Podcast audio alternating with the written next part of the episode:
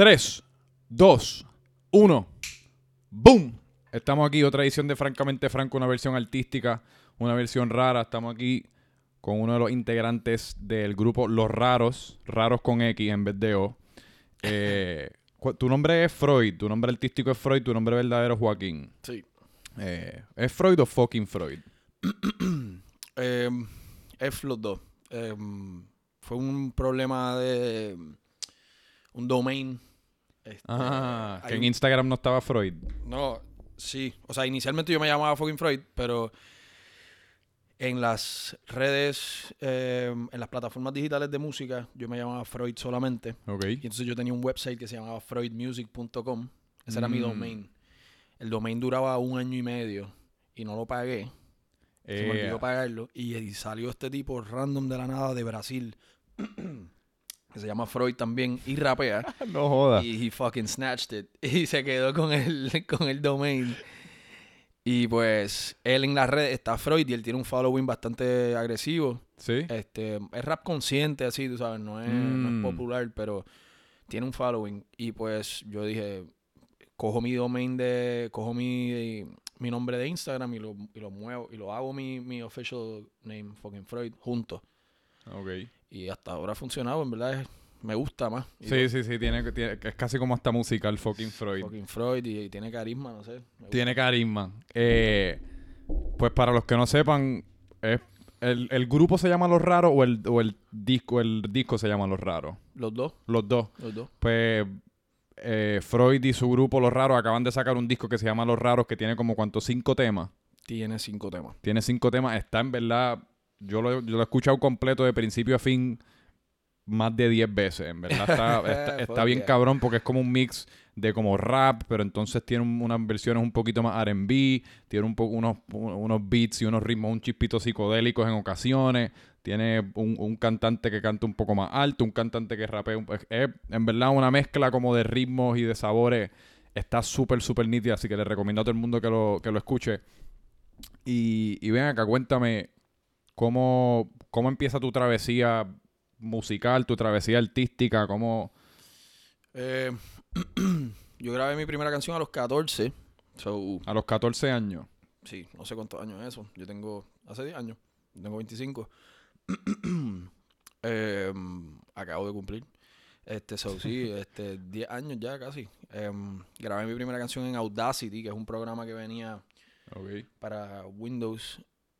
Y yo grababa canciones por joder, por, por comedia. Yo hacía como que mm, eh, canciones para hacer a la gente reír. Teníamos un grupo que se llamaba Yellow Monkeys. Ok. Y hacíamos videos, hacíamos Eran como parodias o qué. parodias y, y skits. Era más skits. Mm.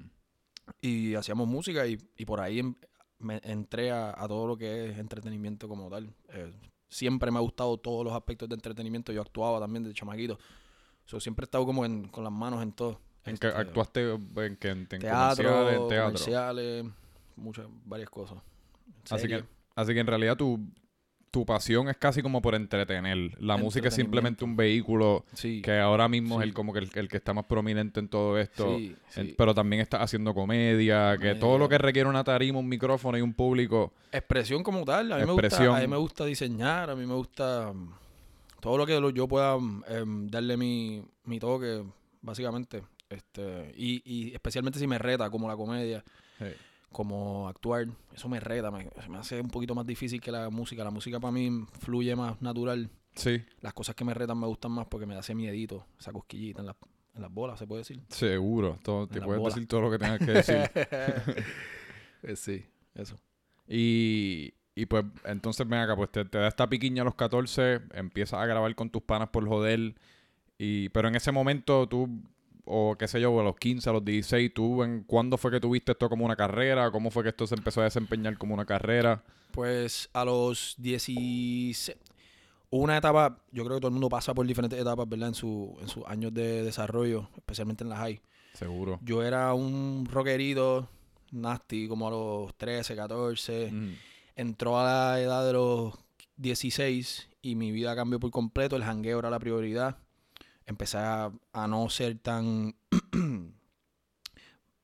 me limitaba en la manera en que me expresaba. O sea, por miedo a, a ¿verdad? Fit in. I just wanted to estar fit in. Eso, eso es algo, ahora que lo dices, como que se me prendió una bombilla. Y, es, que, la realidad, el caso es que mientras más uno está pendiente, se me acaba de ocurrir esto, no sé si en verdad tenga mucho sentido, pero yo creo que mientras más pendiente uno esté como del jangueo y de socializar en ese ámbito, que si del party, de la bebida, de la jodita, todo ese tipo de cosas, cabrón, eso casi como que le coge aprestado a la creatividad, porque eso se convierte como tan no sé, porque cuando uno está jangueando, uno está formando parte de un grupo social y cuando uno está formando parte de un grupo social, pues todo el mundo como que tiene un rol y uno se tiene que conformar a ese rol y uno le coge un poquito de miedo a, mm. ser, distinto porque mm. pues no quieres que eso te afecte cuando vayas a salir y que va a mm. pensar la gente y que me van a decir. Que por lo menos las veces que yo, cuando, yo no sé si soy yo un caso en particular, pero mientras más creativo y, y cuando estoy produciendo más contenido, más cosas estoy como que siento que socializo un chispito menos a veces, como que estoy más enfocado en eso versus quizás en el jangueo, o no, no sé, en verdad, no sé si tiene una correlación. 100%. Digo, obviamente es el balance. Claro. Em, si tú estás jangueando todo el tiempo, no vas a estar produciendo. Pero en esos tiempos es diferente porque en esos años uno está desarrollándose su personalidad, su carácter, está siendo moldeado básicamente en esos años. Y uno tiene tanta inseguridad por lo menos yo, yo solamente puedo hablar por, mi experiencia, pero yo Uno no sabe que la tiene. yo, quería fit in, yo quería, yo quería que el corillo me quisiera y pues no ser un estorbo.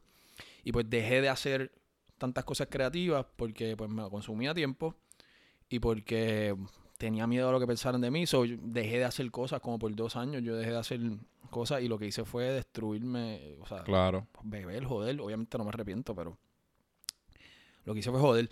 Y entonces cuando llego a 12, que tengo que, a senior, que tengo que escoger algo para hacer, en ese momento yo estaba haciendo diseño de sonido para películas independientes. ¿Qué es diseño de sonido? Em, todo lo que es Foley y em, SFX para películas, como que... Em, qué sé yo, como cuando alguien pisa unas piedras o cuando alguien... sí, porque eso lo graban después, eso no en realidad no es en el momento. Todo from scratch. Todas las escenas, cuando tú ves una película, nada es el sonido que está pasando en el momento, todo es recreado. Sí. Eso Foley. Em, pues yo, me, yo sé lo que estaba haciendo y quería estudiar, quería profundizar en eso. Ok. Y había una piquiña dentro de mí que quería ser artista también. Ok. Eh, cuando era chamaquito, a mí me encantaba el rock, la guitarra, tú sabes. Y, yo que siempre quise ser artista, pero también era un miedito. Sí. Este, so, cuando me fui para Miami a estudiar, em, no estaba con las mismas personas que estaba acá, so podía crear esta persona nueva o podía empezar a, hacer yo. No crear una persona nueva, exacto. Simplemente manifestarte como siempre te habías querido manifestar. Exacto, sin miedo. Porque mm. obviamente nadie me conoce, so yo puedo ser Joaquín el artista a la pica. Sí y ser yo y no tener que pasar por todo este fucking eh, barreras que tenía em, que limitaban mi personalidad y pues fucking fum, me fui y de ahí en adelante no paré ni para el carajo. Seguimos ahí. Cabrón, es, es, eso es algo bien interesante porque no sé cuando en realidad uno se pone como todas estas barreras mentales pero la gente siempre acaba como que respetándote cuando uno cuando uno simplemente sigue sus sueños. Lo que pasa es que mm. en el momento no sé, como que uno, uno quiere conformarse a lo, a, lo que todo el mundo está haciendo por, no ser distinto. Y eso, también, la high school es como una edad tan extraña. Uno se cree que uno es grande y uno, uno se siente que uno es un, señor mayor. Pero en realidad ahora cuando uno le evalúa y mira hacia atrás, cabrón, éramos unos mojones súper inseguros que estábamos tratando de descifrar lo que estábamos haciendo. Yo mismo, mira, esta cadena, yo me la compré como en séptimo grado. Esto fue una cadena en que pues, yo, yo pasé una etapa que era caquito. Pues yo me creía gangster. Yo me tenía las tenis, ¿te recuerdas las tenis esas que tenían un aro? Las tenis lateral Sprewell que cuando tú las pisabas, sí, las spinners. Eso de seguro ahora Me compré esta cadena que yo me quería caco, pero me la compré en Tiffany's. Le puse mis iniciales que mi mamá se las borró por si acaso la tiene que empeñar. y hoy mismo la saqué. No la, no la había usado hace 10 años y dije, ¿sabes qué? Tengo un podcast aquí con Juaco, esto va a estar cool. Eh, déjame ponerme la cadena. Pero cabrón, eso en verdad uno pasa por tantas evoluciones y por tantos cambios. Sí, sí, sí. Y, ah, pero se siente como que cool estar estable. Sí, sí. Digo, uno nunca, uno siempre está cambiando. Todo siempre está cambiando. Pero uno como persona siempre está cambiando, uno tiene influencias nuevas. Pero es bueno embrace it. Ahí es que está la cosa, en embracing it. No en abacharte y en fucking, este, tú sabes, tratar de, de ser algo que no eres. Por ejemplo, eso que tú estás diciendo, cabrón, ese es perfecto ejemplo porque yo yo tuve una era que era caco también, cabrón. Todo el mundo. loco, yo me hice hasta las trenzas y todo. Yo tenía un afro, me hice las trenzas, me dio piojo. Me, me dio piojo, cabrón. Sí, yo tuve las trenzas por dos días. no, por alguna razón no, no, me tomaron fotos. Así que esto no hay, no hay récord fotográfico de esto. Pero yo tuve la. Yo fui a Carolina al garaje de una señora en, en la urbanización de Country Club, como en sexto grado. Yo tenía un afro porque yo tengo el pelo medio. Ahora lo tengo mejor. En el momento lo tenía un poco, un poco público, como le decimos nosotros. Eh, me hizo unas trenzas ahí que la tipa yo casi me arranca el pelo de la frente, las tuve por dos días. Se me pegaron unos piojos salvajes. Sí, loco. Era, fue una etapa como media. O sea, yo con trenzas. Todo el mundo pasa por eso. Y en verdad, si no pasas por eso. ¿Tú, también, ¿Tú también pasaste por una etapa de caco? Yo sí. Digo, caco guana bien, ¿verdad? Porque lo que éramos, éramos. O sea, estábamos actuando en realidad. Mira cómo fue. Yo, chamaquito, chamaquito, 12 años, 13 años, era un rockero hater. Tú sabes, eh, si no era ah. rock, si no era rock, o si no era como que el reggaetón como que no, me, no es que no me gustaba, pero no había entrado en la edad donde el reggaetón influía en mi vida social. Cuando el reggaetón empezó a influir en mi vida social, que paribose, paris, etcétera, que ya está adentrando en tus primeras interacciones sexuales, perreando, pues yo no era reggaetón, como que no me gustaba el reggaetón, pero hice un fucking cambio a la picada cuando empecé a perrear, cuando empezaron las cosas. Estoy como que, diablo, esto está cabrón. Y me fui full caco. Sí. me gusta perrear tanto que me tengo que poner una cadena, me tengo que poner la Jordan. Papo, me entregué la maldad, tú sabes, y, y, estuve, saca con Arlie, cabrón, de que... ¿Por cuántos años estuviste perreando? Ah, no, perreando pues hasta ahora yo perreo todavía, pero, o sea, corre Yankee. Ah, eh, gorra y todo. la gorra yo nunca la, gorra yo nunca pude. Mahones Baggy, Tennis G-Unit. Uh, clásicas. Y las de Daddy Yankee Reebok, eran Reebok. Eran G-Unit. Eran G-Unit, exacto. yo creo que eran en... en, en, sí, sí, sí, sí, sí. Cabrón. Las tenía. Hay que... Porque nosotros los dos tenemos 25 años y yo creo yo creo que hay que buscar una manera de volverla a, implementar el perreo en los, en los hangueos y en la, en la parte social de nuestras vidas, ¿verdad? Ay, ay, pero bien poco. Bien poco. Sí, ¿no? Y cuando se da es casi como uno, uno abrió un, como una caja de Pandora casi. Es como, espérate, yo estoy perreando ahora mismo. Esto está como... Porque yo no sé qué carajo es lo que tiene el perreo, pero el perreo sigue estando gufiado. El perreo está en su pick ahora eh, a nivel internacional. O sea, eh, ahora está... Ahora hay parties de perreo en New York en donde sea que hay una comunidad puertorriqueña, hay, hay el reggaetón, el perreo, porque es que el reggaetón suena en todos lados del mundo, pero el perreo, estar perreando, ahora está un poquito más aceptable. Pero ¿qué tú, qué tú crees que, porque tú crees que el movimiento ahora mismo de música que está bien, o sea, todos conocemos de Bad Bunny, pues le, algo parte strap, algo es reggaetón. Para mí es casi como la música latina, es lo que yo creo que está pegado. Como la música urbana latina. Yo no sé cuáles son las denominaciones que uno le tiene que poner, pero es como lo que sea y en cualquier manera. Es como. el español está pegado, vamos a ponerlo de esa manera. Yo creo que el español y todo lo que es latino, los colores, las mujeres, los bailes, las mm. músicas, las personalidades, está pegado. El, el, por lo menos la industria, la industria de la música. Em, en los early 2000s, el hip hop, el hip hop todavía es el pop. El, hip hop es el pop. Es exacto, el hip em, hop. El hip está en paréntesis. El, hip hop. el hip hop es el pop. Todo el mundo que está haciendo pop tiene, está, está agarrando elementos del hip hop, especialmente del trap. Pero los latinos, no se les puede quitar mérito por lo que están haciendo.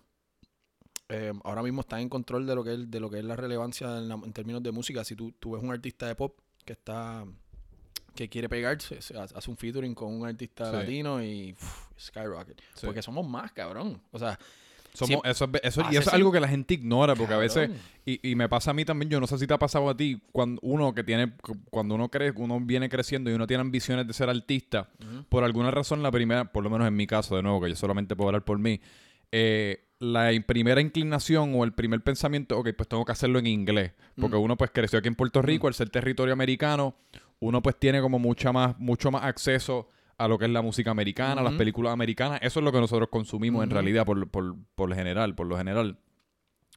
Y por, pues por alguna razón eso influye a uno y uno dice, pues para yo llegar a lo que uno considera el éxito, a lo que uno considera la fama, si eso es lo que le interesa, el éxito monetario, pues yo tengo que hacerlo a través del mercado americano. O sea, tengo que, si voy a hacer un podcast, lo tengo que hacer en inglés, que lo hice, lo empecé en inglés hace, hace como un año o dos años. Si voy a cantar, lo tengo que hacer en inglés. Si voy a hacer una página de Instagram, mis, mis captions tienen que ser en inglés, tengo que hablar en inglés para no limitarme el público. Pero la realidad del caso es que, cabrón, somos... Los que están peor no saben hablar inglés. Exacto. No, no, y como tú dijiste, numéricamente somos más. o sea, en porcentaje los latinos y los hispanoparlantes es la mayoría del mundo. Y aparte que yo creo que hoy día, que, es otra cosa que está bien importante hoy día, es la autenticidad. Y, cabrón, yo creo que yo prefiero como limitarme y hablarle a lo que, a lo que sea un nicho, que en este caso el nicho es la, la población más grande del mundo, pero uno como que hablar de lo que te salga auténtico, en el lenguaje que te salga auténtico, de la manera que te salga auténtica y vas a encontrar el éxito. Yo creo que si uno trata de si uno trata de hacer algo para todo el mundo o para el mercado americano y tratar de, ser de estar de ser exitoso en el mundo entero, mm, no sé, como que hay algo que vas a perder. No necesariamente vas a perder, pero quizás se te va a hacer un poco más difícil o no te van a hacer natural. Si eso es lo que te nace natural, pues all the power to you, pero si no te nace natural, yo, yo creo que te estás, quizás te estás posicionando para perder cuando si, si sigues tu nicho o lo que te sale más natural, pues, pues, Yo creo que las dos funcionan. Mira, mira un muchacho como Luis Manuel, sí. boricua, pero todo lo que, todos sus proyectos son en inglés. Sí. él no habla el mejor español, si no me equivoco. Sí, lo habla, exacto. Porque él es americano al fin, en realidad. Exacto. So, es, es más como la que tú representas. O sea, tú puedes hacer tu contenido en, inglés y, obviamente tienes que tener buen contenido. Este, pero es que tú representas, tú representas a Puerto Rico, ah, cool, pues la gente de Puerto Rico te va a escuchar, aunque lo hagas en inglés. Especialmente la gente de Puerto Rico, que aquí somos bien fiebre con todos los puertorriqueños. Pero hay algo bien importante lo que tú estás diciendo, en los números. O sea, si tú hablas, somos más los que hablan español. Este, obviamente, pues, ya con la música popular tú lo puedes ver con la música latina popular, tú lo, se, se, ve, se ve bien. O sea, este, la mayoría de los artistas que hacen reggaetón, trap, urbano, no, no hablan muy bien inglés y están, son los más pegados, están más pegados que los gringos. Sí. Tienen mejores números que los gringos. So, ¿Que ¿Por qué tú crees que eso, eso, es por, eso tú crees que es numérico? También yo he escuchado rumores de que muchos artistas de trap compran eh, mm. vistas en, YouTube y en estas plataformas. Ambos son reales. Pues que a veces a mí los números, no, digo, yo entiendo que están bien pegados, pero a mí a veces los números no me hacen sentido porque es una desproporción como, mm. o sea, los temas estos de trap y de mm. reggaetón tienen billones de views y a veces el de Cardi B con Drake tiene 98 millones, que es como, yo entiendo que tengamos más, pero a veces es como una disproporción. Ambos son reales. Eh, se compran, se compran views, se compran followers, se compran eh, bots, que son personas, o sea, cuentas de embuste, todo eso es real, pero también es real la influencia. Sí, sí, con un poquito de las dos. Ambos son reales. Ellos están en control del, mainstream y hay fake, fake accounts y hay fake... Porque para tú comenzar tu carrera, eh, especialmente vamos a tomar el ejemplo del trap, este si ya tú tienes un follow, si ya se ve que tú tienes muchos followers, eso da como sí.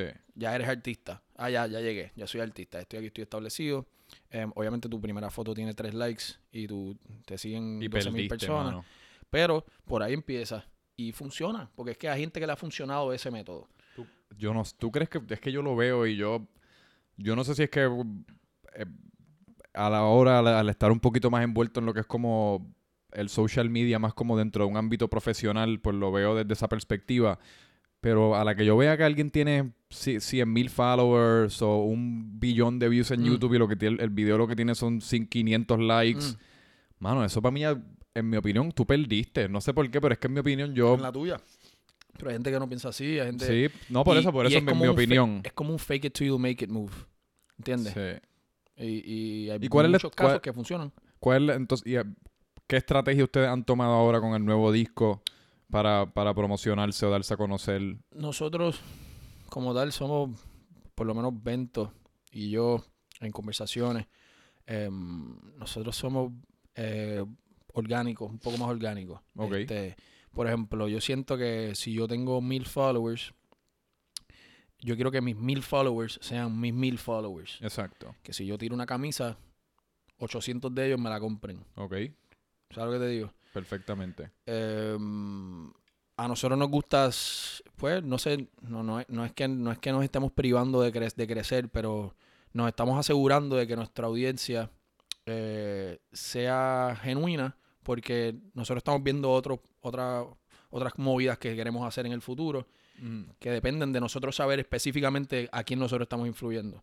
No tener una idea eh, nublada de, de quiénes son nuestros seguidores, porque eso jode con tu movida.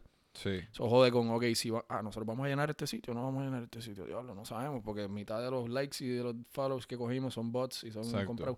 So, nosotros somos bien estratégicos y bien orgánicos. So, como que ah, esa es nuestra movida, pero hay gente que no le importa un carajo eso. Hay gente que dice, mira, vamos a comprar eh, 6.000 followers hoy y en, en seis meses compramos 6.000 más. Y entonces y a veces le funciona también. So, Pero utiliza, utilizan como promoción paga, o sea, ya sea como en Instagram o, Facebook, quizás para promocionar el video. Yo no sé si en Spotify hacen promoción paga, pero en YouTube, como para no necesariamente comprar los followers, pero como para exponerle el producto de ustedes quizás a un público más. Hicimos sponsored y lo hacemos porque sabemos que llega a cierta gente, pero no es, no te puedes recostar de eso. Pero eso sí vale la pena. Yo, para aclarar, yo en lo que no estoy a, en lo que yo no estoy a favor es comprar tú los followers. Yo mm. sí estoy súper, mega, duper a favor de tú hacer promociones usando Facebook, usando mm. Instagram, usando YouTube, porque ahí es donde están los, hoy días, mm. ahí es donde están los ojos, ahí es donde están los oídos. Y no hay nada de malo de tú en vez de Invertir dinero igual que tú, las compañías usan un comercial en la televisión, pues uno está pagando un poco menos y posiblemente llegando a una audiencia más amplia, pero ajá. Sí, sí, no, funciona, pero hay veces que no. Por ejemplo, hay veces que tú le pones 100 pesos a un, a un... Yo no sé mucho de esto, vamos a empezar por ahí. Em, pero hay veces que funciona, hay veces que no, no sé por qué. No te sabría decir por qué. Maybe es el targeting del método que estás usando, maybe escogiste el target incorrecto.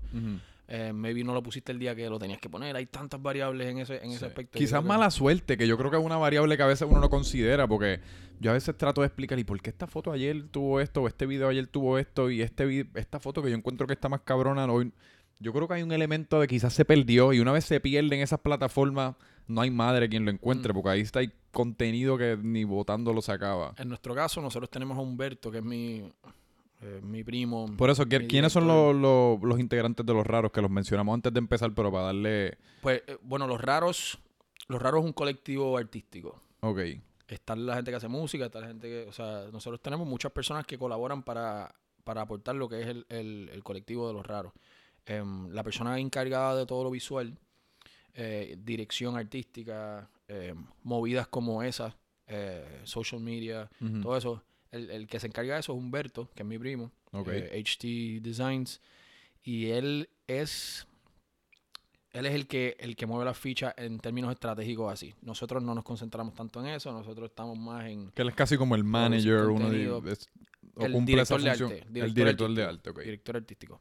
Director artístico, él se encarga de, de todas esas movidas, un poquito más. Yo no, no me gusta concentrarme en eso, a mí honestamente no me interesa ese, ese aspecto sí lo considero porque entiendo lo, importante que es, pero no, no me gusta irme en el viaje de, diablo, man, ayer cogí 7 likes, ayer cogí 100 likes y hoy cogí 20, qué cara. Eso puede impactar tu arte también. Eso, por más que uno diga, por más mentalmente fuerte que uno sea, brother, eso si uno está demasiado pendiente, te come y mm. posiblemente la próxima vez que vayas a mm. hacer un tema, mm. estás pensando en ese cogido 100 likes, así que no lo puedo hacer así. Cuando quizás esos 100 likes son 100 personas que dijeron esto es hijo de puta y fueron las únicas 100 personas que lo vieron o de la manera que funcionó, no sé.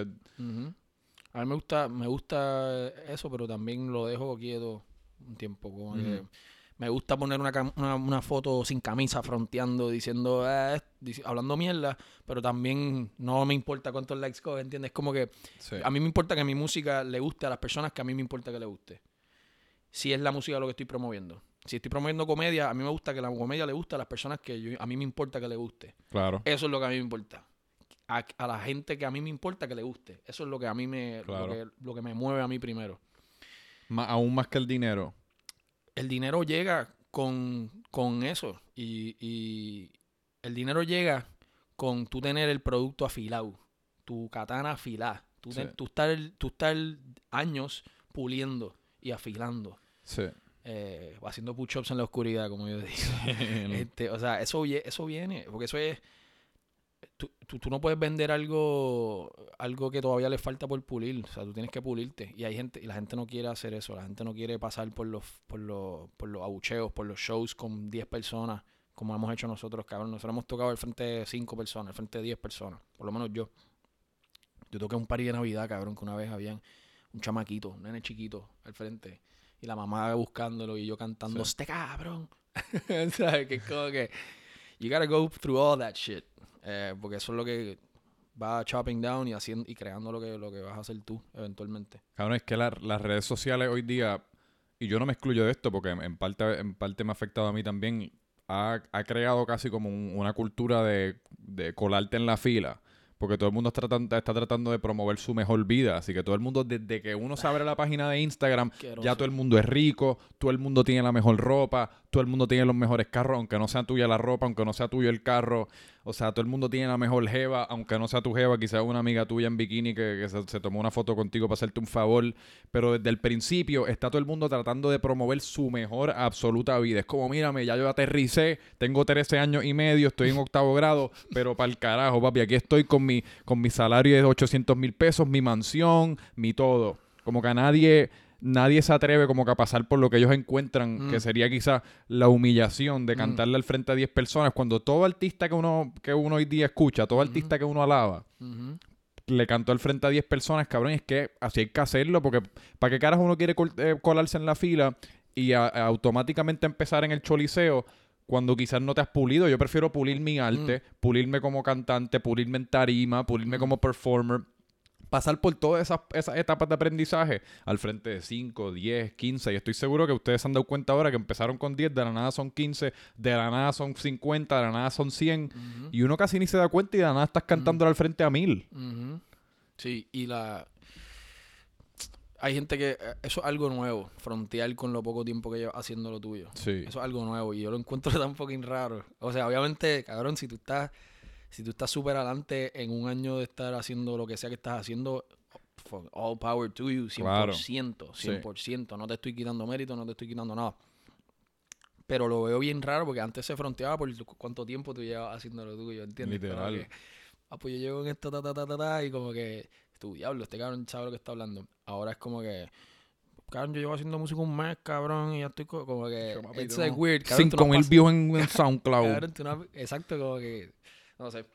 Pero to each his own, ¿verdad? Este... No, no, y lo que pasa es que también hoy día existe el fenómeno de que la gente percibe que estos artistas salen de la nada. La gente se cree que. Bad Bunny fue de, empacar un, una carne molida en eh. Econo a de la nada estaba trepado en tarima en España. Bad Bunny estaba haciendo música desde los 13 años. Si tú cuentas los años que él tiene, el 24 o 23 años, lo que tenga, él lleva 10 años metiéndole a la música. Él lleva haciendo beats, él lleva escribiendo su música, él lleva cantando desde los 12.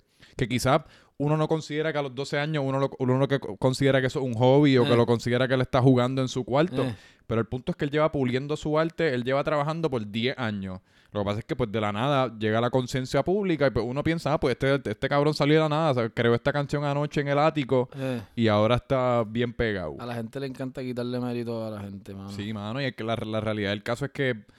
Eso, es gente eso es gente tóxica, eso es gente que en verdad no... Eso es gente que no hace nada, que no está haciendo nada. Este. Digo, no, yo, yo no creo que tampoco sea necesariamente sea el caso, es que hoy también es como difícil discernir, porque también estábamos hablando de la gente que ronca y eso. A mí muchos me cogen de pendejo. Yo digo, diablo, este cabrón le va bien, este tipo le va súper mm, bien. Porque uno lo que ve en las fotos en Instagram y, uno mm. y, uno no, interactúa con la persona. Ese es el único contenido o mm cualquier cosa de esa persona que uno está consumiendo. Así que uno dice, coño, este tipo lleva un mes, qué sé yo, lavando carro y ya se compró una mansión en Ocean Park. O haciendo lo que está haciendo y ya se compró una mansión en, en Montelledra. Cada uno coge, lo cogen de pendejo acá rato. Sí, bien cabrón. Pues... fake it you make it ese cabrón, tú sabes. No me gusta. Pero, pero voy a apagar la cámara y prenderla. Dale. Ah. Seguimos. Pues cabrón, eh, entonces cuéntame porque pues este es el primer CD que ustedes sacaron como grupo o tú, o tú sacaste. Este la primera obra de arte así completa que, ponen al público. Sí. Em, sí, básicamente. Estamos, tenemos uno ahora, tenemos varios proyectos que van a salir ahora. Este, nosotros nos conocimos en verano. Así que esto es nuevo. Sí. Este verano ahora del 18. Este verano. Y producieron esos cinco temas en, En un mes. cuestión de un mes. En un mes se hicieron como ocho y se escogieron cinco para el disco. Ok. Em, fue súper orgánico. Em, nosotros llegamos al estudio y todo nació así. Este, estaba en el podcast de, de Saki, no sé si sabes, aquí en, en, en Radio Red. Ahí fue que ahí fue la primera vez que los vi fue estaba bajando por Facebook. eh, acababa de hacer un podcast con, que yo creo que es amiga tuya, con Bianca Montoya. Sí, sí. eh, y yo creo que fue el otro día cuando estaba posteando eso en Facebook. Estaba así chequeando mi feed y me topé con esa entrevista en Radio Red. Y ahí dije, coño, te reconocí la cara. Vi el nombre del grupo, lo busqué por Spotify, le escribí a Bianca, te escribí a ti después de escuchar las canciones y así fue que, así fue que me topé con, con el Que grupo. güey, ustedes. el, el podcast de Bianca quedó cabrón. Sí, gracias. Me gracias. gustó eso. Me es gustó. súper chévere. Bianca en verdad es un muchacho, es un cometa. Informativo. Sí. Me gustó. Un montón de información tiene y, y, y de, de ese tema en específico que estábamos hablando ahorita, yo no, que yo no puedo abundar mucho, pero ella tiene todo eso, toda Sí, esa ¿no? Ella- información y, y she's Sí. passionate about it, tú sabes. Sí. Este, pues ahí en, Radio Red estábamos hablando de, de, de lo rápido que esto surgió. O sea, nosotros nos metimos en el estudio y sacamos tres canciones en una sesión. En una, que una sesión es que una noche. Sí, en el, el momento que estuvimos ahí. Este, y eso es bien raro, tú conseguir personas con diferentes influencias que se metan así y todo fluya tan... Tú sabes, la gente tiene sus egos y su, y su especialmente en, en, en la música. Este, todo el mundo tiene- la mayoría de la gente tiene un ego que, que, que influye mucho en, en el proceso creativo. Ok. Em, y yo creo que, no sé si en el momento o que somos así, pero nada de eso inter- intervino y, y se puso y se pudo hacer un producto tan cabrón, porque ese disco en verdad... Súper. En verdad, yo solo te lo digo que yo estábamos hablando antes de, empezar que yo soy bien vago o malo para encontrar música nueva o Ujú. como que explorar este, este movimiento underground de Ujú. quizás bandas o artistas individuales o grupos que están que están haciendo cosas súper chéveres pero que no son Bad Bunny o no son Brian Myers Mm. así que no quizás no están tan tan prominentes en la conciencia pública pues yo soy bien malo consiguiendo eso, pero al, al encontrarme con ustedes, en verdad me abrió los ojos porque fue como, diablo, esto está, esto lo debe estar escuchando todo el mundo, esto es buena, esto, es- Ujú. esta es música buena. Mm. O sea, no, esto, esto no es porque muchas veces la gente le- lo que le pone es como un qualifier. Ah, diablo, esta música está cabrona como para un grupito underground. No, no, esto es, en verdad que esta música está a nivel. Ujú. Está súper, súper chévere el CD. Sí, es que es difícil, o sea, es difícil keep up, es difícil encontrar música nueva, so, por eso es bueno tú promoverte bien, porque tú no puedes culpar a la gente por no escucharte o por no escuchar música independiente, porque es que no tienen el acceso. Hay tanto también hoy día, hay tanto que es tan fácil uno, mira, la canción nueva de Drake está buena, pues dale, pues la escucho y eso me entretiene un rato. Es- eso es tan fácil, que requiere tanto, tan poca investigación, tan poco tiempo, tan poca creatividad de, un- de- de parte de uno, que, que es que en realidad hoy es, es difícil, es difícil uno y, también hay mucha mierda, porque como todo, o sea, como en toda faceta, como en toda arte, como en toda parte de la vida, donde hay mucha gente haciendo algo, va a haber mucha mierda y es difícil cortar la, la grama mala y encontrar la- las flores. Literal. Este, mm, la, la cantidad de contenido que está saliendo es, o sea, Abrumador. a mí me sale en Instagram tanto sponsored artist Sí, y yo, cringy shit, como que, diablo, ¿qué es esto? sí. Y eso es eso es a lo que estoy tratando, o sea, estoy tratando de parar de estar tanto tiempo consumiendo, porque yo consumo mucho contenido. em, ¿Por obviamente dónde? por Instagram, YouTube es mi home base. O sea, yo estoy YouTube, en YouTube, está increíble. yo estoy en YouTube todos los días, casi todo el día. Yo también. Que, Research, que está cabrón. Sí, Yo, yo casi no, yo no sé si es tu, es tu caso, pero ya yo casi ni veo tanto Netflix, ni veo, Yo no tengo Netflix. ni Yo veo en películas, no tengo el, el attention span para ver películas, pero man, yo puedo estar en YouTube horas. Yo Mm. que si de la nada descubrí esto y te vas por, e- por ese rabbit hole y descubriste lo otro. Y es como lo que estábamos también hablando antes de empezar, que YouTube es como una plataforma bien humana, en, por lo general. Es como la gente hablándole directo a la cámara y como eso está... A mí me encanta la vida real, me Mm. encanta como que se- a veces los, los shows y las películas es como que los marcianos atacando la Tierra y, y Star Trek volando por ahí. Se me hace difícil como... eh, relacionarme con ese tipo de cosas, pero en- Mm. con YouTube, con humanos que sí, llorando al frente de la cámara o peleando, ese reality TV show aspect, me, me tripea pal. Sí, Hacho, es que hay tanta cosa. Como que para todo tipo de interés que tú tengas, hay, hay un millón de videos. Em, y por ejemplo, yo que estoy haciendo tantas cosas, tengo mi mano en tantas cosas, es, o sea, tengo que controlarlo porque es que hay, hay contenido para todo. Digo, pero para lo que tú haces es bueno porque puedes aprender un montón en YouTube. Que si cómo usar esto, cómo hacer lo otro, cómo mejor grabar, digo, no, grabar las vocales. Estoy aquí diciendo estupideces, pero asumo que... Pero eh, es que, o sea, tú tienes que... Si tú, si tú tienes una meta de cosas que quieres hacer, por ejemplo, en mi caso, mi meta es yo tener una casa productora Em, de, contenido en general. Contenido en general. Este, si yo quiero lograr esa meta, yo tengo que. Mi tiempo es, de mucho valor. Em, tú tienes que asignarle una cantidad de tiempo a lo que vas a estar consumiendo y a lo que vas a estar produciendo. Claro. Por ejemplo, yo admiro a la gente que produce y no, y no consume casi, tú sabes, que está produciendo. Esos son la gente que a mí me encanta, la gente que está driven, que están ahí produciendo contenido todos los días, pum, pum, en tu cara, en tu cara, en tu cara. Productivo. Eso es lo que a mí me gusta, eso es lo que yo quisiera hacer. Así que cuando estoy tanto tiempo consumiendo, es como que, como que tengo que dejar de, esto me lo dijo Bento los otros días, hay que dejar de escuchar la música que quieres hacer y ponerte a hacerla. Eh, y, y eso a mí me explotó la cabeza porque tú te puedes encontrar en un punto en que estás hablando y hablando de lo que quieres hacer y, y, y te envuelves y, y, consumiendo y viendo cosas que te gustan y no estás produciendo y se te va la vida en eso.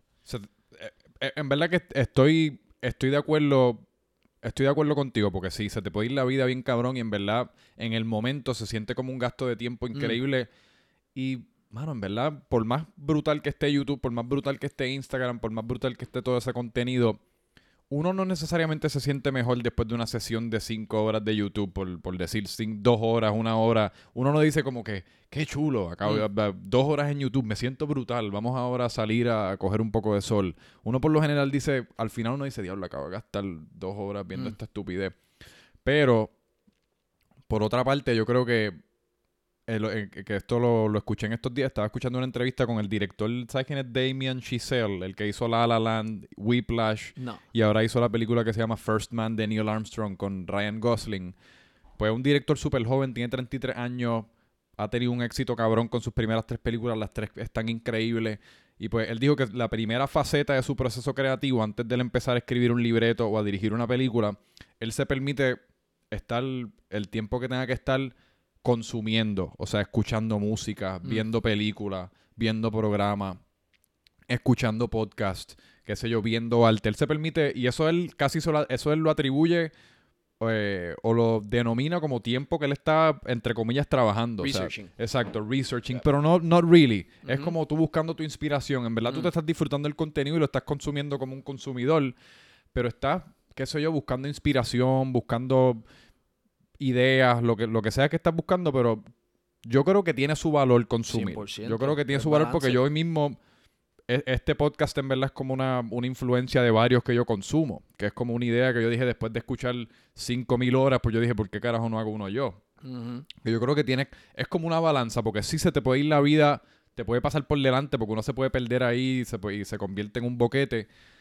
Pero yo creo que es bueno estar consciente de lo que está pasando. Siempre sí. Pero por ejemplo, Em, el, viernes pasado, el viernes, el viernes pasado yo estuve... Ya, o sea, hay un límite de, de, Por ejemplo, ya, ya, ya, yo, ya yo he escuchado tantos podcasts que, que si yo tengo interés en, empezar un podcast, lo pudiese ya estar haciendo. No tengo que estar escuchando más podcasts. Claro. Ya la, la dinámica del podcast, yo sé cómo es y si no ejecuto, también es también es esta influencia de, de, de, de, work, work, work, eh, productividad. A mí me encanta esa mierda, ese Gary Vee shit. No sé si sabes quién es Gary Vee, pero es como que deja de consumirme y ponte a producir. Eso está cabrón. Eso a mí me, eso a mí speaks to me un montón porque. Pero ese tipo es un extraterrestre. Sí, pero es buen, es buen, es, es buen ejemplo a tú decir, ok, este tipo está aquí arriba, pues déjame apuntar para eso, para por lo menos ser mitad productivo de lo que ese cabrón claro. tú sabes. Este, y hay algo bien real que es la frustración que a mí me da cuando yo estoy en un lugar, estoy hablando de algo y siento, diablo, ¿qué carajo yo hago aquí en vez de estar haciendo o creando? Ansiedades. Es una ansiedad que a mí me da, por ejemplo, un jangueo un martes, dándome una vida en un sitio y yo yo me voy para el carajo de aquí. Y me voy y me voy para el estudio, grabo algo. O sea, eso es real. Y a mí me da. mucho. mucho, mucho, mucho. Especialmente en ambientes sociales o en, Es que lo que pasa es que yo creo que cuando, cuando ya pues, vamos creciendo, y en el caso de ustedes que ya pues tienen ahora este CD que, que, tuvo muy buena recepción, están empezando a hacer shows, están como que las cosas están, ya, yo me imagino que tú puedes empezar a verlo como que el volcán está mm. empezando, la lava se está empezando a calentar, como que mm. hay algo ya brewing, que es casi como hasta adictivo la productividad se convierte casi como cada vez más y más adictiva porque estás, estás empezando a ver los frutos de que has querido ver toda tu vida.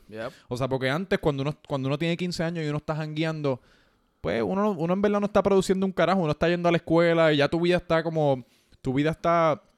En, ya alguien te puso tu vida en agenda hasta los 18 años. Tú tienes la escuela hasta las 2, después tienes las prácticas de voleibol, las, las clases de teatro, lo que tenga.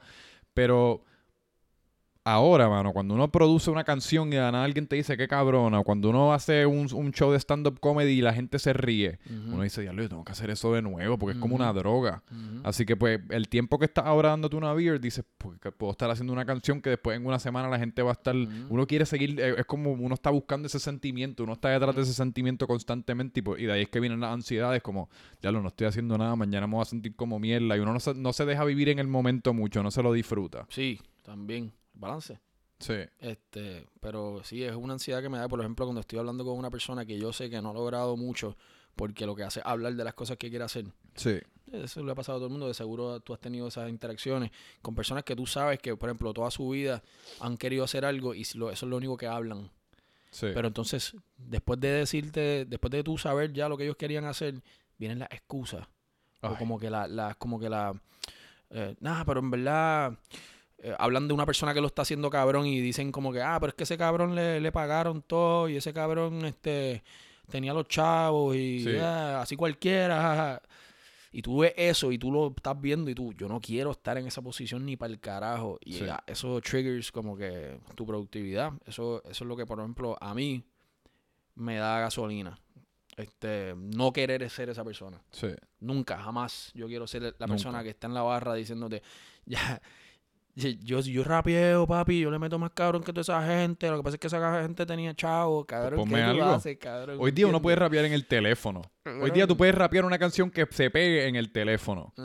O sea, literalmente, hoy, en el 2018, como diría Gary Vee, las excusas se acabaron, cabrón, porque Mira, mira ustedes, ustedes son un perfecto ejemplo, loco. ¿Quién, no, hay, ninguna casa productora, ustedes dándole un millón de pesos para que hicieran ese disco en un mes. ustedes básicamente lo que tenían eran un par de instrumentos, unos micrófonos, un mixer, no sé exactamente qué, un estudio, lo que sea. Y ganas de hacerlo, mano. Mm. Ganas de hacerlo y lo hicieron. Pero esa gente que... Y yo por eso en verdad, aunque esté haciendo algo, a mí a veces hasta me da pacho hablar de lo que estoy haciendo porque siento no sé, como que me hace sentir incómodo eso, porque no quiero, no quiero yo aparentar ser esa persona que está hablando. A mí tampoco me gusta la gente que habla todo el tiempo de su trabajo, de lo que está haciendo, pero eso, eso, es otro tema. Es tú saber escoger con quién hablas de las cosas, obviamente. Pues mm, hay gente que tú le puedes que tú puedes hablar lo que sea, hay gente que sí, hay gente que te habla, que te habla de las cosas como que están haciendo y, y es como que ah, cabrón, es too much, tú sabes. Sí. Es saber con quién compartir tu idea. Eso es bien, tienes que ser bien celoso con eso. Yo creo que también hay un elemento de que, de que los humanos en naturaleza somos seres egoístas. Mm. O sea, nosotros al fin y al cabo, si ahora mismo viene el apocalipsis aquí, vamos a todos pelear por nuestros propios intereses. O sea, si aquí cae un meteorito que se jode el vecino, posiblemente que se joda, qué sé yo, la prima de uno, se jodió todo el mundo menos uno. Digo, estoy exagerando, pero ajá. Así que en verdad, pues, uno le interesa lo de uno y de uno tampoco. Mm. Uno pretende pues hablar de lo que la otra gente está haciendo y eso, y mm. pues uno está interesado en ciertas personas y, ciertas cosas, pero. En ciertas personas. Exacto. Si tienen interés en común. Por eso es que uno, mientras más viejo se pone y uno más, más qué sé yo, más enfocado uno está en lo que uno está haciendo. Enfocado me refiero que uno tiene un enfoque, que yo quiero hacer esto. Y uno ya está bien concentrado como tú. Yo quiero tener una casa productora. Pues yo me imagino que todo el mundo que esté relacionado o está haciendo algo en ese mundo, chacho, tú puedes tener una conversación de dos horas o de tres horas. Pero también es bonito hablar con personas que no, maybe no están en el mismo ambiente, pero comparten la misma ambición. Eso es verdad. Eh, fucking arquitecto.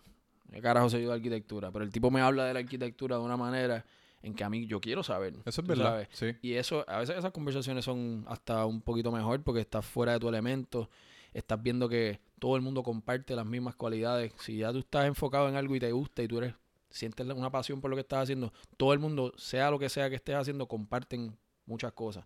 Tú puedes hablar de lo que sea con una persona si comparten esas esa ideas o ese, o ese esa emoción, esa pasión por algo. Y eso está cabrón también, tú sabes. No, y te das cuenta que yo creo que es lo más, te das cuenta que en verdad todo es relativamente parecido.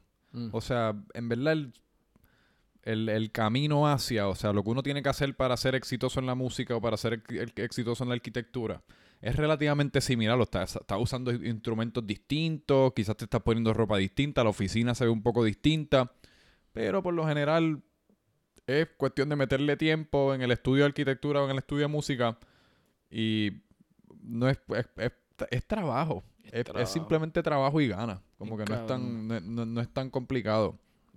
Pero ven acá. Háblame, porque me dijiste que lo hicieron en un mes. Háblame como del cuál es el proceso creativo. A mí siempre me, ustedes le escriben rimas, en, o sea, mm. escriben las canciones en conjunto, hay un escritor, hay un... Yo estoy pensando en mi mente por alguna razón como en la película de NWA, ¿tuviste esa película? Sí, sí, sí. Está cabrona, ¿verdad? Porque son, pues, son un grupo y Ice Cube es el que escribía y el otro producía.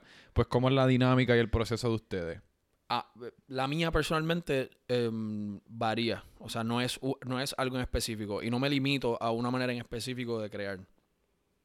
Em, usualmente la norma es, esto Kurt Cobain decía que music comes first. O sea, el instrumento, el beat, eh, en el hip hop es igual.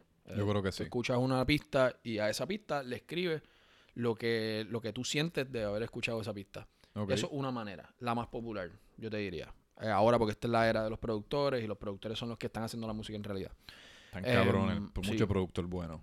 Pero también está la persona que se siente a escribir y tiene la disciplina o las ganas de sentarse a escribir y tener una letra y entonces eh, crearle música a esa letra. Que eso es ya el, lado del compositor como tal. La persona que compone una canción, la escribe y después busca acordes que vayan con el sentimiento y con, y con la letra. Este, pero eso es menos, yo diría, ¿verdad? En mi caso y en lo que observo de la gente que me rodea, esa es, ese es la, la minoría. Eh, la mayoría escucha lo que tenemos de pista. Em, por ejemplo, este disco hay varias canciones que ya las pistas estaban un poquito hechas. Pero Arena Movediza, por ejemplo, es una canción que se hizo from scratch eh, con guitarra. Yo cogí la guitarra. Esta cabrona, como Arena Move. yo cogí la guitarra y, cabrón. ¿A eso fuiste tú tocando la guitarra? Súper blasteado. Súper blasteado. empecé con la melodía de los pocos acordes que yo me sé, yo lo que toco son power chords y en verdad este pentatonic scale y eso, pero me salió eso. y yo, diablo, esto son hijo de puta. Y después como que le busqué el vente, mamita, vente, yo sé que quieres. Y ahí pues la, eh, pusieron los drums y, se hizo alrededor de la melodía siendo hipnotizadora, seductora, sexy. Y ahí funcionó. Pero ese no es la mayoría de los casos. La mayoría de los casos es tú escuchas la pista y dices, diablo, y le escribe a la pista. Es que yo me imagino que es más fácil escribirle una pista que hacerle una pista una letra. Sí. Sí, sí, sí, sí, Porque usualmente la letra, cuando uno la está, cuando uno la está pensando, uno la está pensando como con un ritmito en la mente, que quizás es un poco más difícil reproducir eso que, que, ya tener una pista ahí. Y aparte, ¿cuál es tu, como que cuál es tu opinión hoy día? Porque hay mucha, en cuestión de, de rima, pues están como el campo de residente, que es un poquito más y el que ahorita, el, el, el, Freud del impostor, el de Brasil, que tú mencionaste que es como un, eh, un poco más rap de consciente, eh, entre comillas, o sin comillas, como uno lo quiera poner, está más como el rap pop, que es como, pues, mía, mía, toda la mierda, quítate el bikini. Eh, ¿Cuál es, qué, ¿Tú crees que las, ustedes como músicos o la letra debe tener como algún tipo de se le debe prestar como tanta importancia a su mensaje o es más como para entretener o yo siento que hay algo para todo. Em, es al, final del día es música, es sonido, es, o sea, no, la gente no lo debe coger tan personal. Em, hay música para janguear, hay música para tú escuchar en, el tapón y, si tiene sentido, pues está cool cuando tú estás hangueando y tienes un par de cervezas encima, tú no quieres escuchar un tipo hablando de, de, de, Stalin. Como que, Es rara la ocasión que yo quiero escuchar hablar un tipo hablando de Stalin. Pero, pero como que el rap consciente tiene su lugar, tiene su ambiente. Eh, por ejemplo, en las batallas, cuando tú estás en, en, las batallas de rap, eso tiene su, su, audiencia y su demográfica. Eh, esto todo tiene su, su... Yo vengo de... O sea, yo entré al rap por rap conciencia, por rap conciencia, de Tecuan eh, en Mota, eh, Cultura Profética, cuando sacó Mota, que yo no sabía quién carajo era Tecuan. Yo no sé quién es Tecuan, pero lo, lo, escucharé de, de culpable, eh, culpable, este... No, eh, el disco de Mota, ¿te acuerdas del disco de Mota? De Cultura Profética. No sé por mm. qué nadie se atreve. Ah, claro, sí, sí, sí. Pues eso era más hip hop. ellos entraron con Tecuan, Velcro, eh, Intifada, eh, Icor Santiago, todos estos raperos, 7-9. Eh, sí. Todos estos raperos conscientes, eso fue lo que a mí me entró al rap. So, yo, yo, mi letra es. Viene de lo consciente porque me gusta el palabreo. Pero también me encanta el rap ignorante y melodioso. Sí. Y pues yo, yo entiendo que yo soy una mezcla eh, un poquito balanceada de esas dos cosas. Pero no favorezco uno más que otro, mano. Es que hay, hay para todo. Digo, y la realidad del caso es que ese disco de cultura no funciona. Por, tú, puedes, tú puedes escribir el, mensaje más profético del mundo, cultura profética, pero si no tiene el ritmito, si no tiene la melodía, el no sé por qué nadie se atreve. Porque cuando la gente canta eso, no está pensando como, Dios, lo que mensaje más cabrón, no sé mm. por qué nadie se atreve, y pensando en todo el contexto histórico y social y todo el mensaje que uno está enviando. Lo que están pensando es, Dios, este ritmito está bien pegajoso, no sé por qué nadie, la mayoría de la gente que escucha música no necesariamente está tan acorde con el mensaje, ni cuando es feo, ni cuando es consciente, ni cuando es que yo no le atribuyo, porque hoy día, como hoy día le, atribuyen a los artistas esta responsabilidad de como ser súper social, eh, socialmente consciente, pero yo creo que el problema con eso a veces es que lo que, lo que en realidad queremos decir con socialmente consciente es como di la opinión popular, di que, que, tiende a ser, por lo menos en los Estados Unidos, di la opinión liberal, di la opinión demócrata. En Puerto Rico, o, o no en Puerto Rico, pero en general es como pues no no, pues no digas nada malo de la mujer, no digan, digo que yo estoy de acuerdo con todas esas cosas. Yo, yo estoy de acuerdo con todas esas cosas. Yo no, o sea, yo, yo me considero una persona bien liberal. Yo soy mano porque todo el mundo sea igual en pelotas, por mí que vivamos todos en una comuna, comuna, o sea, haciendo con gallinas, haciendo huevos todo el mundo revoltillo para todo el corillo. Pero el punto es que yo yo creo que es un poco injusto porque yo creo que hay valor, como yo estaba escuchando ayer una entrevista de Jonah Hill, el, comediante, que él acaba de hacer una película de skateboarding, que dicen que está cabrona, se ve cabrona, y es, la película es set en los 90, una época totalmente distinta en donde se usaban, se usaban palabras homofóbicas, se usaban palabras racistas, de, o sea, la mujer no se trataba apropiadamente, era una cosa bastante nasty, eran unos tiempos bien raw. Pero él, en muchas ocasiones, cuando hacen una película de esos tiempos, hoy día lo que hacen es que casi como que le limpian todo eso. es como, ah, esto nada pasó. Estamos en los 90, pero estos todos son niños súper limpios y no dicen ni una mala palabra y no se insultan los homosexuales ni se hablan mal de las mujeres. Cuando lo que él estaba diciendo, que me tiene mucho sentido, es que yo creo que la mejor manera de uno a veces eh, taclear un issue social o hablar de algo es simplemente exponer cómo era. En este caso, pues mira, de esta es la manera que se hablaba. Yo no la estoy defendiendo, yo no la estoy, o sea, yo no la estoy promoviendo, yo simplemente te lo estoy, te lo estoy dando como era y tú llegas a tus propias conclusiones. Pero esta es la realidad humana, que hoy día la conciencia a veces equivale como déjame taparle el sol con dos dedos, como vamos a ignorar todo lo que pasó, vamos a no decir nada malo y todo va a estar bien cuando yo creo que a veces es productivo pues tener a, artistas que quizás se, se, pasen de la raya para no tener conversaciones verídicas. Eso ser artista. Exacto. Versus si todo el mundo está como, no sé, como estéril y no hablando de nada y caminando todo el mundo sobre una cuerda floja, pues lo que estamos es viviendo una vida bien reprimida. Como sociedad estamos, o sea, estamos viviendo una existencia bien reprimida. Eso es el trabajo del artista, o sea, cruzar la raya y cruzarle un poquito más. Sí. Es el, ese es el, trabajo del artista, del comediante, del, músico, del rapero. Obviamente, una persona con malas intenciones que viene a ofender a propósito no está bienvenida en ningún lado y se le va a notar.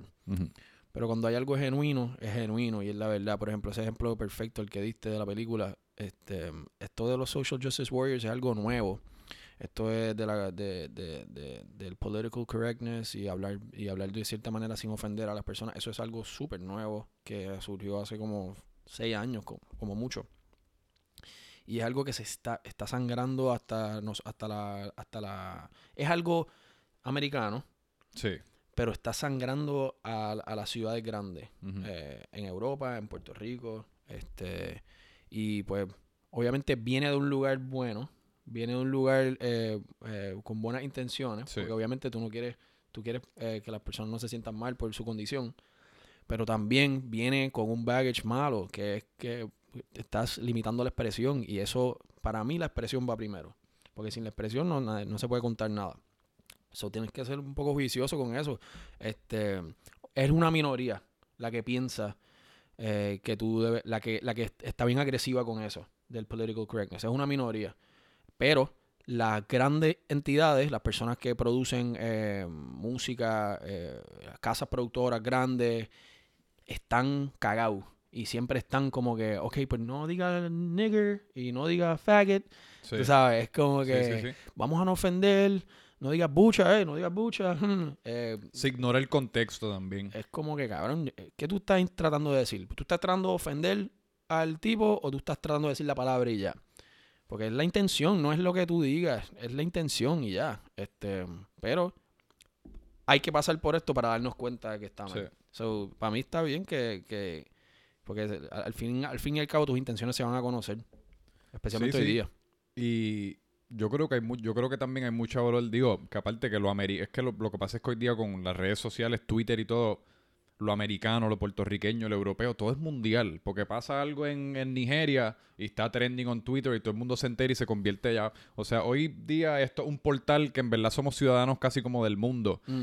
Y pero que otro punto también es que yo creo que hay mucho valor en, en explorar los pensamientos de uno, que hoy día en verdad uno no puede hacer eso, explorarlos en voz alta, yo digo hoy día en verdad uno no tiene que hacer eso porque todo lo que te salga por la boca queda casi ya como una opinión concretizada de uno, aunque uno en realidad, porque, mano, un, yo no sé, un 25% de las cosas que yo digo, yo no necesariamente las creo, yo las estoy explorando y las quiero explorar con, el que estoy teniendo la conversación. Es como, coño, me acaba de venir este pensamiento a la mente, vamos, vamos a explorarlo en voz alta y ver qué ocurre. de lo que estábamos hablando antes de empezar, un, eh, con un comediante como Dave Chappelle, que es la razón por la cual yo en verdad desde el Chapel Show yo soy eh, ultra fanático y, que lo han criticado un montón en sus últimos par de especiales. Porque con todo y que él es una persona bien liberal, una persona ultra inteligente, una persona con opiniones en verdad que, te hacen, que, que fomentan pensamiento. Pero él está en tarima explorando ciertos temas, explorando ciertas, o sea, ciertos mm. pensamientos, ciertos, ciertos constructs sociales lo critican un montón porque eso ya no se permite, porque no puede, no, no hay espacio como para uno ver en dónde estamos parados y quiénes somos y qué, somos como sociedad hoy día.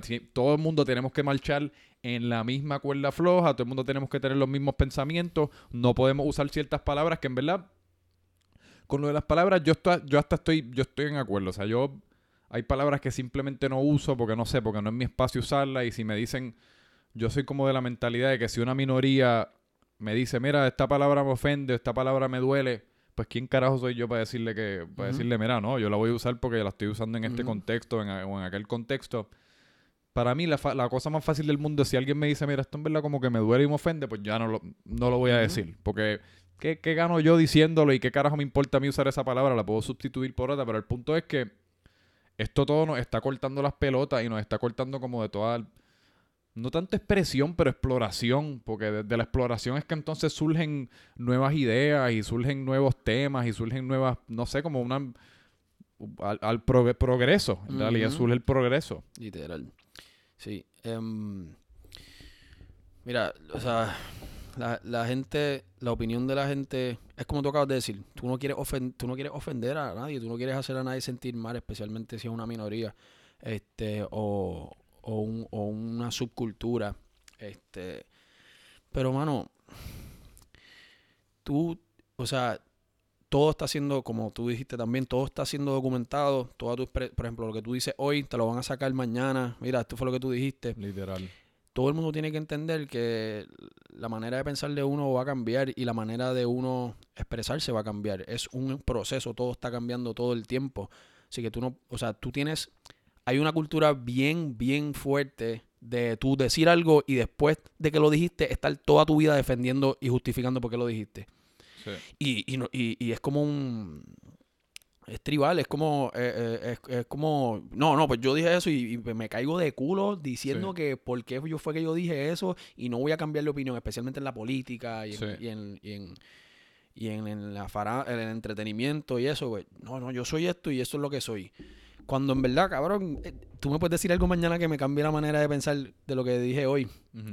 Este, y yo diga, diablo, yo dije eso, fuck it, cabrón, o sea, que se joda, ese era el momento de lo que yo pensaba, me mañana yo no me siento igual de mitad de las cosas que dije aquí, pero que se joda, así como estoy pensando ahora mismo, y no voy a limitarme por hacerte sentir mejor. Sí. Ni para el carajo, o sea, eso no está ni en, ni en, ni en... Y si tú te ofendes por algo que yo no tengo la intención en ofenderte, eso dice más de ti que de mí. Eso dice que tú estás buscando ser ofendido. No que yo estoy tratando de ofenderte a ti. Digo, aparte que hoy día ofenderse es un deporte. Vamos a hablar, vamos a hablar claro. O sea, ofenderse es un deporte. La gente yo creo que en verdad no sabe ni por qué no sabe ni por qué están ofendidos. Yo simplemente, pues quizás es una forma de estímulo. O sea, uno muchas veces está viviendo una vida hoy día que la mayoría de la vida se vive a través del teléfono, a través de la computadora. El contacto personal con, la, con, con otros humanos no es lo que era antes. Mm. Así que, pues, mano, uno busca, coño, este, que, esta persona dijo esto. Pues yo, mi opinión tiene que ser escuchada. Y tenemos todas estas plataformas para nosotros dar nuestra opinión. Y si tú vas a dar tu opinión, pues yo tengo que dar la mía también. Entonces, hay, este sentido como que todo, eh, nuestra opinión casi como importa y tiene que ser escuchada. Y es como que en todo tipo de tópicos y todo es inaceptable y me tengo que molestar por todo. Bueno, cuando a veces uno... ¿Y por qué carajo uno... si uno se pregunta en verdad, yo estoy molesto, ¿por qué estoy molesto? uno lo que está es como buscando una pelea y uno, uno piensa que nadie te está escuchando y uno está ahí gritándole casi como al aire por, por joder, por estimularte un rato y entretenerte. Y entonces le quitas valor a cuando las cosas, cuando en verdad alguien se quiere expresar por algo que de verdad vale la que de verdad vale o que de verdad. Entonces después tú miras a la persona, después es como The Boy, eh, the boy Who Cried Wolf. Después cuando vienes con algo legítimo, la gente te va a mirar bajo la lupa que te miraron cuando estabas llorando por una estupidez. Sí. Este, o sea, qué sé yo. O sea, si de verdad tú tienes un problema con algo, exprésate, no es que no te expreses. Pero, o sea, de cuando acá los progresivos son los que están limitando la expresión, es como que... Es weird, no sé. Pero whatever. O sea, tú eres el más liberal y el más progresivo me estás diciendo que no diga algo. Como que, ¿qué? ¿Qué es esto? Exacto. Como que...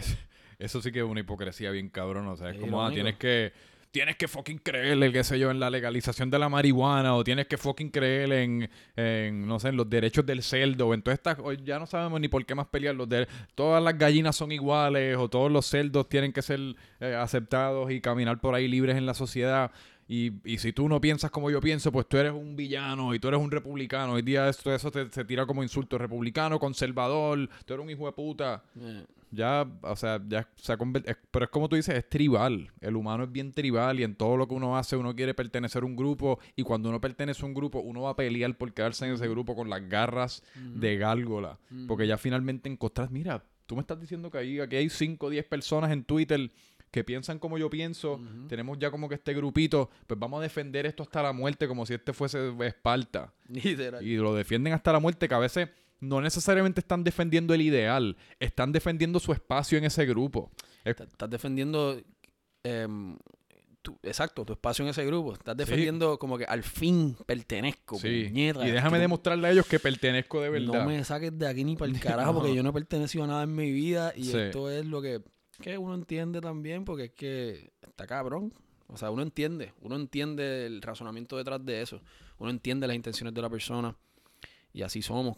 Digo, igual que tú y yo aquí tenemos nuestra opinión, ¿me entiendes? Nosotros somos un grupo. Digo, no, sé, no, sé en dónde caemos, pero definitivamente nosotros estamos defendiendo algo aquí y pues estamos, no sé si criticando en la palabra, pero estamos hablando de, de otro grupo, ¿me entiendes? Que todo el mundo tiene su razón y todo el mundo tiene su explicación y pues todo el mundo siente que está correcto. Sí, pero no, no puedes limitar a la otra persona a expresarse y mucho menos cuando mucho menos cuando tiene otro, otra manera de pensar que tú al revés. Ahí es que tú tienes que escuchar. Sí. como que, eh, maybe yo estoy un poquito eh, defendiendo demasiado, tú sabes. A mí me pasa mucho, mano. A mí me pasa mucho. Yo, yo era bien purista en la música. Y ¿En qué sentido? En, eh, ah, se ¿Se apagó de nuevo la cabrona? Sí. Ok, pues esta cámara ya básicamente nos está diciendo que tenemos que ir acabando porque se ha apagado ya como cuatro veces. Eh, pero entonces, pues ah, hicieron este disco ahora. ¿Cuál es, cuál es entonces como el proceso que viene próximo? Em, varias cosas. Vienen videos, viene... ¿De todos los, de todos los temas o de par de algunos, Algunos temas. Eh, vamos a turear, vamos para el website ¿Dentro de Puerto Rico? Sí, queremos, dentro y fuera. Queremos entrar en el Westside Heavy. El, el Westside no se visita lo suficiente. No. Lo que es Aguadilla em, y Mayagüez. Em, queremos dar una buena presencia allí. Y entonces yo tengo un proyecto, el sale el 24, la semana que viene, eh, mío. Un sencillo. Eh, no, un, un EP. Cuatro Ah, canciones. digo, pero por sencillo me refería a, todo, o sea, un Freud. Sí, sí, sí, sí, mío. O se, llama, Freud. se llama Verdugo. Este, y entonces. ¿Cuántos temas? Cuatro. Duro. Cuatro temas, es trap, pa' jangueo, 100% duro. pa' jangueo. Este, y entonces tenemos otro. ¿Te gusta el trap o sientes como que más o menos el movimiento? ¿Cómo funciona eso? O sea, No, no lo escucho, o sea, escucho a mis panas que hacen trap y escucho. Obviamente escucho a los grandes y los cool, pero no lo escucho mucho. A la gente no le gusta escuchar que yo diga eso, pero en verdad no, no lo escucho pero que mucho. sientes que es la ola y que te quieres... me te gusta, quieres- me gusta hacerlo, porque lo siento fun. Porque debe ser fun. Porque es, es abierto a... Tú le puedes poner tu... Por ejemplo, nosotros le ponemos guitarra, nosotros le ponemos nuestro... nuestro Sí, sí. Es bien, es bien maleable. Es o sea, tú puedes hacer lo que tú quieras con él. Es algo bien... Tu salsa secreta. Literal, tú le puedes poner tu, tu sazón y, está cool hacerlo. Escucharlo, pues yo no escucho mucho, pero lo escucho. Este...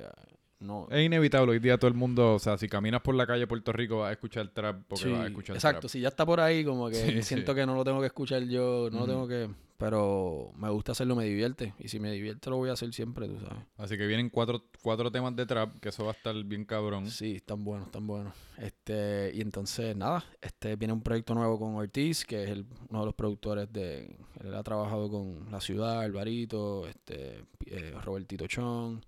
em, él, es- él está trabajando con nosotros ahora en un proyecto que se llama Sonido Porno, eso viene por ahí también. Y, pacho, productividad. Esa la que que, que estábamos hablando ahorita de Gary Vee, que para los que no sepan, Gary Vee es básicamente un, un empresario americano que aparte de tener sus empresas, pues él este, documenta toda su travesía, por decirlo, sus días y- o sus consejos, lo que sea, por YouTube, Instagram y eso, y, y tiene muchos seguidores porque la verdad es que el tipo está claro.